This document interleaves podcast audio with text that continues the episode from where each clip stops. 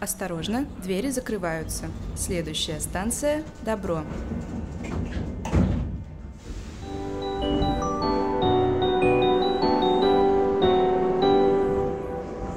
Привет! Это подкаст «Станция Добро» от волонтерского центра НИУФШЕ. Каждый выпуск мы будем останавливаться на разных станциях, связанных с помощью, волонтерством и благотворительностью. Первый сезон – это длинная линия волонтерской деятельности.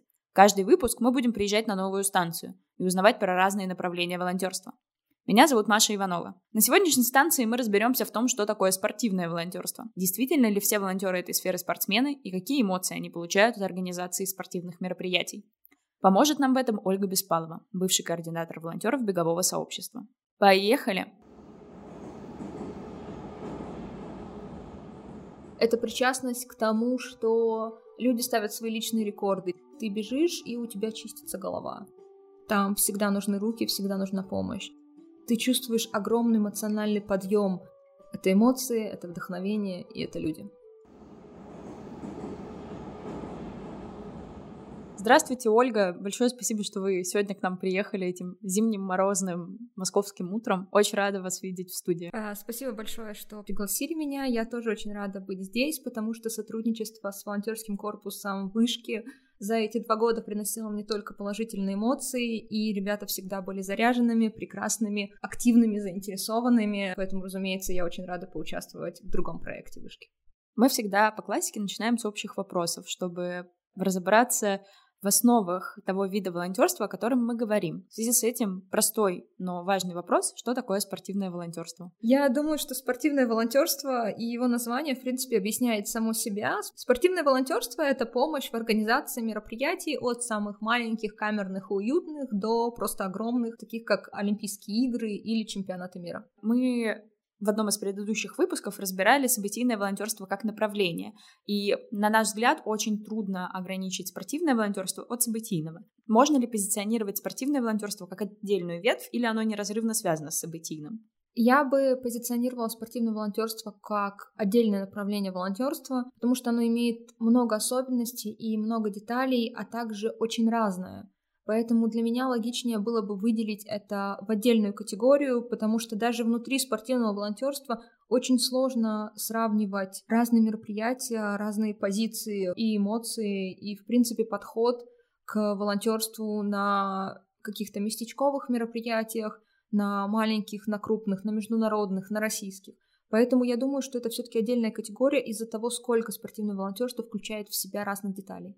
Очевидно, что на спортивных мероприятиях есть спортсмены. Они прыгают, бегают, соревнуются, получают за это деньги. Иногда есть болельщики, которые живут спортом, поддерживают команду или спортсмена, за которого болеют, получают от этого классные эмоции. Кто такие волонтеры в контексте спортивных мероприятий, кому они ближе и что они вообще там делают и как живут? Волонтеры в контексте спортивных мероприятий — это забота о спортсменах, это забота о гостях, это организация всех процессов, которые происходят. Потому что, допустим, в случае забегов бегового сообщества волонтеры задействованы практически на каждом этапе организации от выдачи номера до встречи спортсменов на финише. Они также часто дежурят э, около раздевалок для того, чтобы вовремя подхватить спортсмена, которому стало плохо. Поэтому, если мы говорим о волонтерах на спортивных мероприятиях, они буквально за ручку проводят спортсмена от выхода из метро, там их встречает волонтер навигации, потом выдача номера, встреча опять-таки в день забега, помощь в старте, помощь в финише. И, разумеется, это огромные эмоции, это причастность к крупным событиям, это причастность к тому, что люди ставят свои личные рекорды, люди бегают свои первые марафоны, а, люди выигрывают марафоны. И ты часть этого, часть их успеха, часть эмоций, которые они испытывают. Ты поддерживаешь их на трассе, и ты знаешь, что благодаря тому, что ты отдаешь им свои эмоции, ты их поддерживаешь, ты кричишь им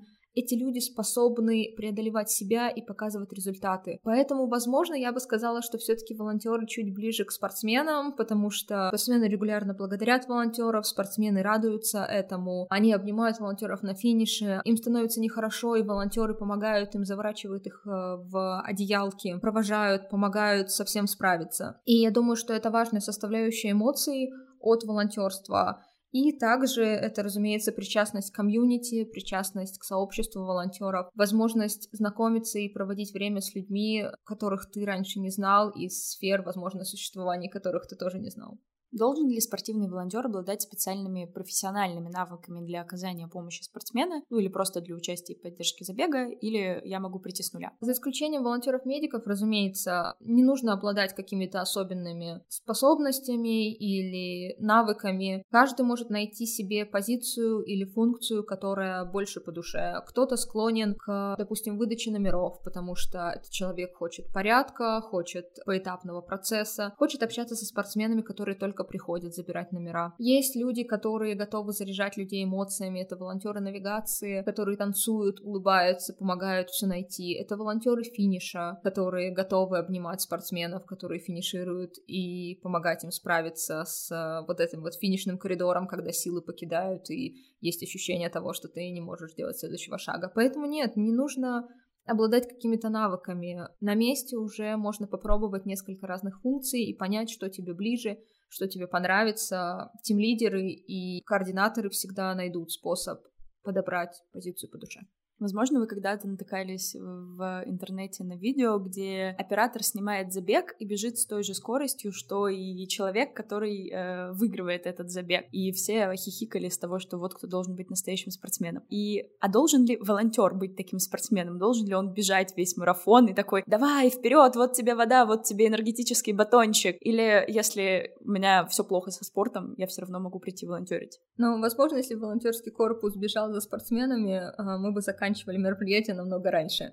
Так что, возможно, эту идею стоит использовать. Нет, спортсменом быть совершенно не обязательно. У нас есть люди, которые бегают и дистанции побольше. Есть кто-то, кто бегает только в парке 5 километров. Я не бегаю, допустим, вообще. И есть люди, достаточно большое количество, кто просто никак не связан с бегом, а именно приходят за этими эмоциями, за комьюнити, за тем, чтобы быть причастным к каким-то огромным и классным мероприятиям. Поэтому это уже зависит от мотивации человека. Кто-то приходит, потому что они получили травму, и они хотят все еще быть частью этих мероприятий, но уже не могут бегать. Кто-то приходит, потому что им интересно посмотреть, как это организовывается с другой стороны, либо в принципе конкретно спортивное мероприятие, либо просто мероприятие. Кто-то приходит, потому что это крупное, яркое событие. Поэтому тут так же, как и с какими-то особыми навыками, очень разные люди с очень разными запросами и разным опытом в спорте. Когда я говорю о спортивном сообществе в связи с э, моими интересами и теми э, волонтерскими предложениями, которые публикуются в нашем волонтерском центре, я прежде всего думаю о стюардах, которые стоят на стадионах и следят за тем, чтобы все было классно и безопасно, или которые там пропускают тебя на стадион.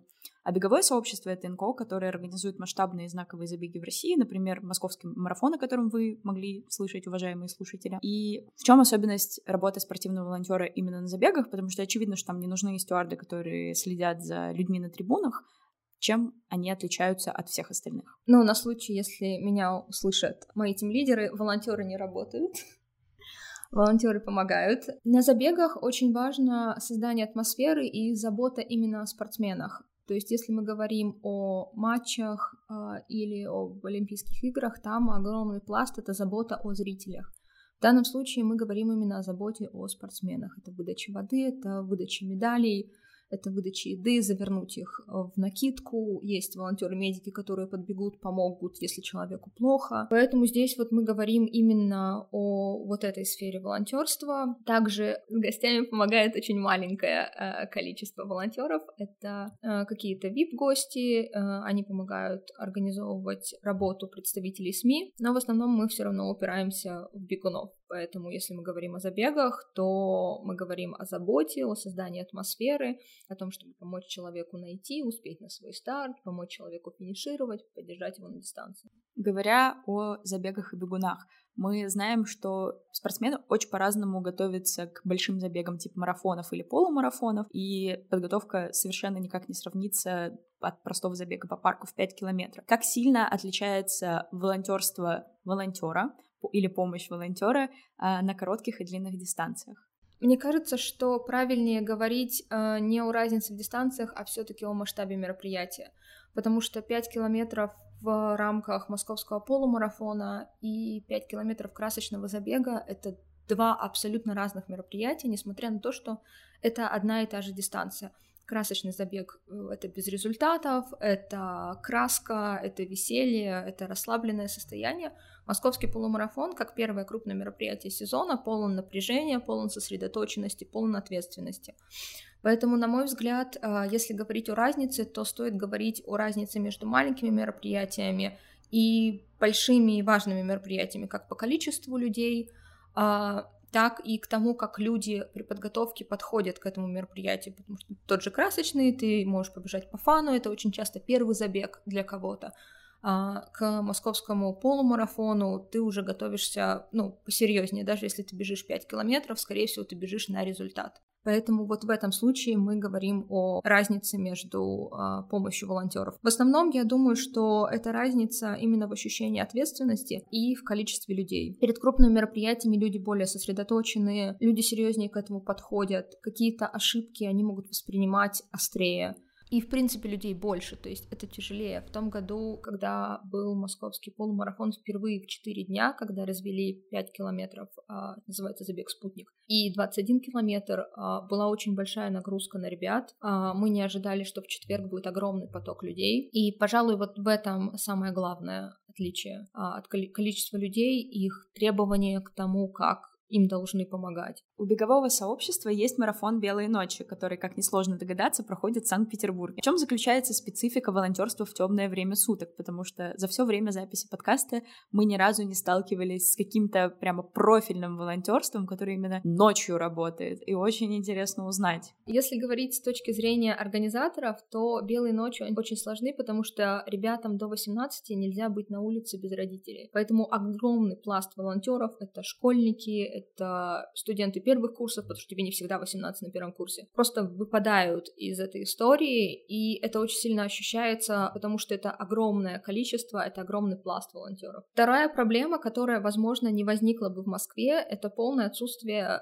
ночного транспорта в Санкт-Петербурге. То есть ребята, если это не такси, а такси доступно не всем, потому что зависит от того, где ты живешь, есть ли у тебя возможность вызвать такси, и, в принципе, такси довольно ограничены количеству, потому что там очень много людей. А, плюс перекрытие, как ты оттуда доберешься. Поэтому мы эвакуировали ребят с трассы, как только закрывался пункт, за ними приезжал автобус и увозил их на Дворцовую площадь, чтобы скрасить им ожидание открытия метро. Они давали перерыв ребятам, которые уже стоят на воде, на медалях, тоже становились частью вот этого большого закрытия, красивого рассвета на Дворцовой. Наши ночные забеги не ограничиваются белыми ночами. У нас есть еще ночной забег. Конечно, он очень слабо может сравниться с э, марафоном, который проходит всю ночь и заканчивается в районе 6 утра. Но все-таки у ночного забега тоже есть свои особенности. Опять-таки мы не можем а, приглашать несовершеннолетних. Причем а, закон довольно жесткий, потому что нельзя даже присутствие старшего брата или сестры. Только родители или официальные опекуны. Такие, конечно, тоже есть. У нас участвуют целые семьи, и меня всегда это радует, когда кто-то пишет там я с сыном или дочерью, или я с мамой. Это все всегда прекрасно. Ночной забег особенный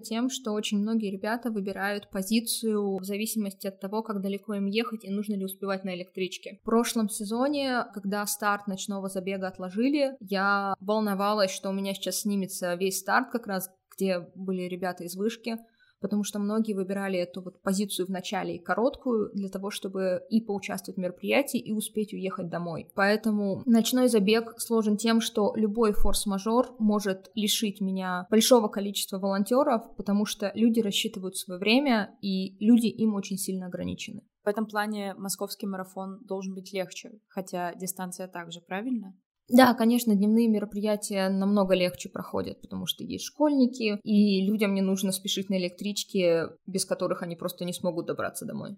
Как человек, пользующийся электричками всегда, понимаю этих людей.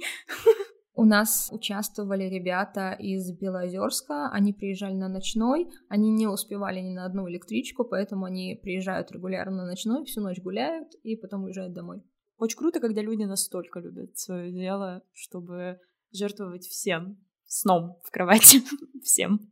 А расскажите, пожалуйста, о волонтерском сообществе. Какое оно? Мы поняли, что это очень дружное и славное комьюнити, где всегда поддержат или ты сможешь найти свое место, но кто чаще приходит на волонтерство и почему они это делают, насколько велик процент школьников или молодых студентов, или, может, наоборот, там приходят старые дедушки, которые, я не знаю, в юности занимались бегом и теперь вот ходят волонтерить. Кто эти герои? Их надо знать в лицо. На самом деле волонтерское сообщество очень разношерстное, и там есть школьники 14 лет, и там есть серебряные волонтеры, там 69-70 лет, которые участвуют в организации.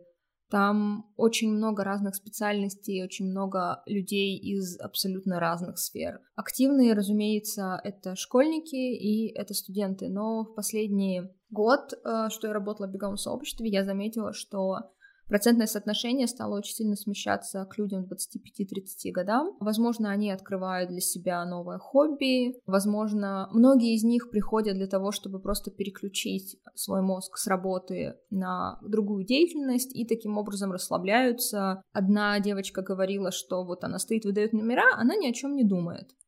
И это ее отдых от серьезной работы. Поэтому для именно работающей части это обычно смена деятельности и один из видов, чтобы расслабиться и восстановиться после рабочей недели. А для школьников и студентов это, разумеется, часы по какой-то причине. И серебряный волонтер очень любит часы. Я так и не поняла, почему и какие льготы они из этого получают. А, поэтому, если кто-то мне объяснит, это будет очень круто. Они очень разные есть преподаватели из Бауманки, есть люди из серьезных предприятий, а, есть из гуманитарных специальностей, а, есть учителя, и я не могла бы сказать, что кого-то больше или кого-то меньше, или описать каким-то одним словом волонтерское сообщество. Потому что, наверное, так же, как и спорт, это объединяет людей из очень разных сфер жизни, потому что, как э, вы уже сказали, когда ты болельщик, тебя окружают разные люди, и вы чувствуете это единение. Э, и я думаю, что волонтерство это то же самое. Ты чувствуешь единение с людьми, независимо от того, насколько вы с ними похожи в жизни за пределами волонтерства. Давайте немного вернемся к спортсменам, потому что настало время серьезного признания. Я ненавижу бегать. Очень много раз пыталась это сделать, все еще не полюбила. Самое отвратительное спортивное кардио, которое можно выбрать. Простите меня, пожалуйста, все бегуны, но я терпеть не могу. Но тем не менее, вокруг меня есть огромное количество людей, которые почему-то бегают в любую погоду, в любую температуру, в любую, э, я не знаю, стране. Это мой отец, например. Привет, пап, если это послушаешь. Куда бы мы ни приезжали, даже если это отдых, он все равно встает в 6 утра, идет бегать по жаре в 30 градусов. Я смотрю на это из кроватки и думаю, господи, как же я тебя не понимаю. И э, если что, это не мой отец один такой, их, правда, очень много. Есть куча подкастов, которые разговаривают о том, как бегать в пругу и о том, как, я не знаю, бегать в пустыне. И я смотрю на это большими глазами. Как вы думаете, почему людям так важно бежать? Вообще всегда в чем болезнь бега?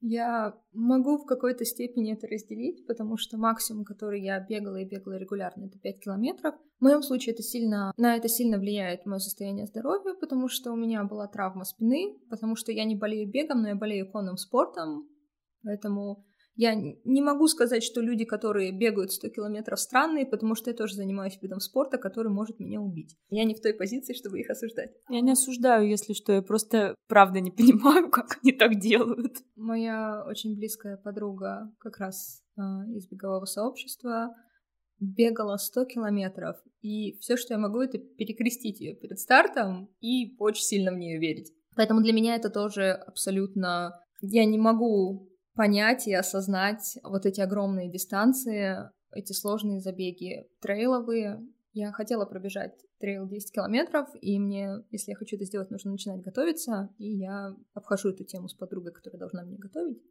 Я от нее бегаю.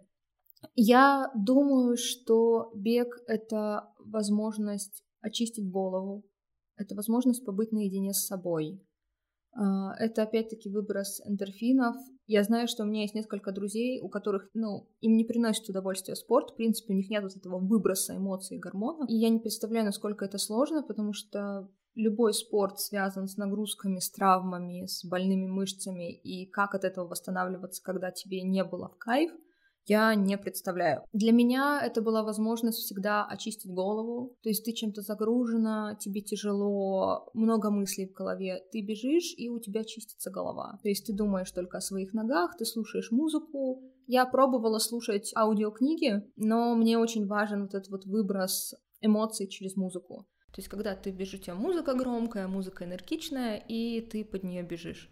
А, для кого-то, я думаю, что это вопрос достигательства. Следующий пункт уже амбиции, понимание того, на что способно твое тело. Я думаю, что это тоже очень важный момент, потому что когда ты заботишься о своем теле, занимаешься спортом для того, чтобы реализовать максимальный потенциал своих мышц, своего тела, ты тоже чувствуешь огромный подъем, понимая, что твое тело на это способно, что ты смог это сделать. Я так представляю себе мотивацию э, разных людей, Наверняка есть кто-то, кто добавит что-то или с чем-то не согласится. Возможно, преодоление себя — это тоже один из э, моментов.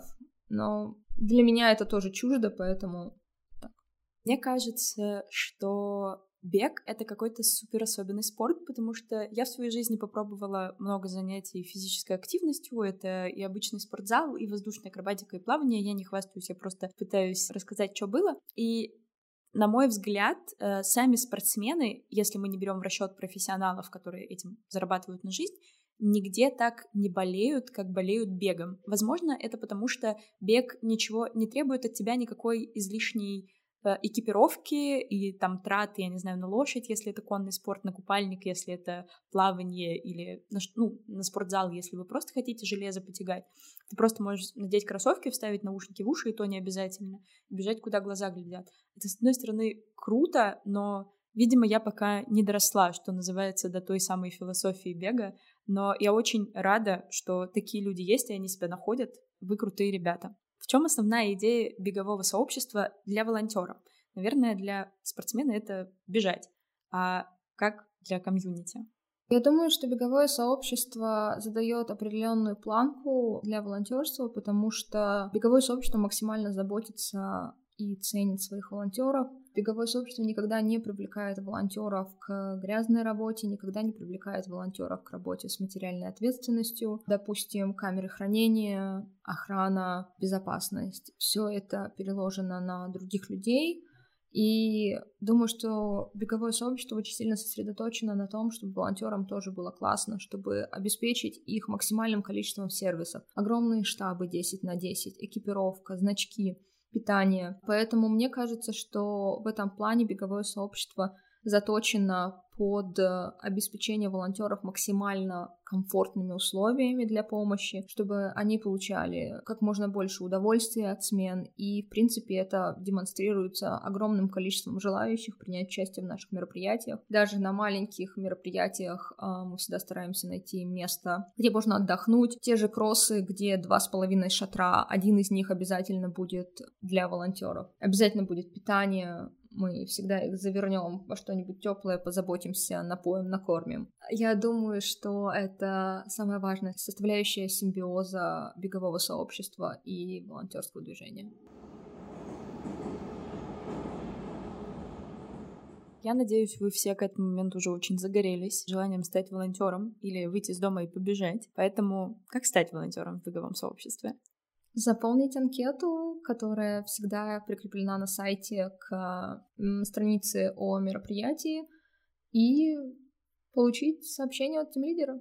Все очень просто, никаких особых компетенций, никаких интервью. А, мы рады абсолютно всем, а, рады тем, у кого нет опыта, рады тем, кто уже давно в волонтерском движении, поэтому заполняйте анкету и ждите сообщения.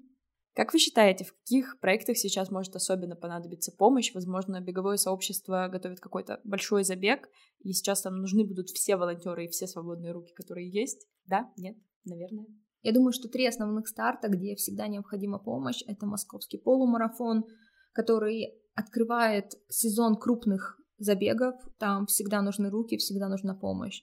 Это «Белые ночи», марафон, который сложный из-за ночного времени из-за отсутствия транспорта. И московский марафон, на московском марафоне всегда нужна помощь, всегда нужны руки, всегда нужны волонтеры, потому что это огромное событие, нужно огромное количество сервисов как для участников, так и для самих волонтеров. Поэтому вот эти три забега я бы выделила как самые важные и самые большие по объему волонтеров. И, конечно, всегда нужны волонтеры на маленькие забеги в манеже, потому что этот манеж находится далеко. Это манеж МГСУ, это автобус от ВДНХ. Поэтому туда всегда тоже нужны люди, потому что это долгие тяжелые смены, и там намного меньше какого-то выброса эмоций. Это манеж, это забеги в манеже, это большое количество однотипных забегов, потому что дорожки ограничены, поэтому там может быть, допустим, 4 или 5 подряд забегов на 3000 метров, и это тоже по-своему сложно, сохранять сосредоточенность и сохранять какой-то эмоциональный подъем и тоже приветствовать спортсменов, помогать им. Поэтому там тоже всегда нужны люди. Забеги в манеже по-своему сложные. Я бы выделила их как тоже один из э, моментов, куда очень сильно нужны волонтеры. Можно ли помочь беговому сообществу иначе, чем волонтерством? Прийти и болеть за спортсменов, поддерживать их, стать спортсменом, прийти и вдохновиться, попробовать пробежать, почувствовать эти эмоции, поддержать. Поэтому способов помочь очень много. И последний, финальный, неизменный зеленый вопрос. Какая самая веская причина заняться спортивным волонтерством здесь и сейчас? Эмоции. Мы весь этот подкаст говорили про эмоции, и эмоции, э, которые я также испытывала на забегах, они огромные, они прекрасные, и не просто так многие из волонтеров или даже из организаторов э, плачут на финише, потому что тот момент, когда пробегает последний человек, когда взрываются конфетти, когда все обнимаются, все радуются, это то, ради чего стоит проводить эти забеги, это то, с чем мне очень тяжело было попрощаться. Пожалуй, это первая и основная причина стать спортивным волонтером, чтобы пережить марафон без необходимости бежать этот марафон. Я не думаю даже, что эмоции спортсмена можно как-то сравнить с эмоциями волонтера. Это помощь и это понимание того, что ты делаешь это мероприятие, этот огромный забег. Ты приходишь на пустую дворцовую площадь, которую выгородили специально для этого забега. Гремит музыка, огни, и ты чувствуешь огромный эмоциональный подъем важность вдохновения. И вторая главная причина — это люди. На самом деле все, что мы говорили, было про эмоции, но это еще и про людей. Про то, как ты найдешь друзей там, как ты встретишь людей, которые потом станут очень важными в твоей жизни. Я встретила очень много чудесных людей среди ребят, которых я звала помогать на забегах. Кто-то из них стал моим очень близким и дорогим другом, с кем-то я вижусь до сих пор и общаюсь. Поэтому люди — это очень важно, они очень разные, ты немного выходишь из зоны своего комфорта, потому что с кем-то из них ты бы никогда не познакомился в обычной жизни. Вы объединены идеей, вы полны эмоциями, поэтому почему стоит заняться волонтерством здесь и сейчас? Это эмоции, это вдохновение и это люди.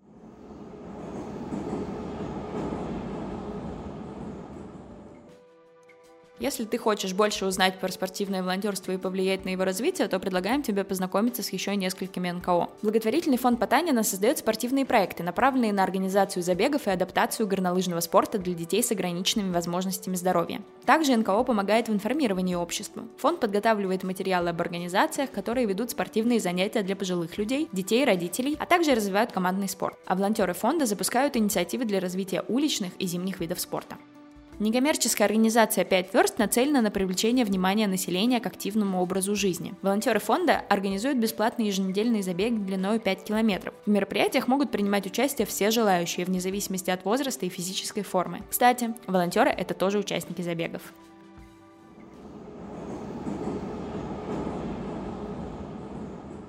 Это был подкаст «Станция Добро». В записи участвовали Мартыненко Аня, Ноздрачева Саша, Иванова Маша, Юсупова Алсу, Майонова Таня, Стригункова Алена. До встречи!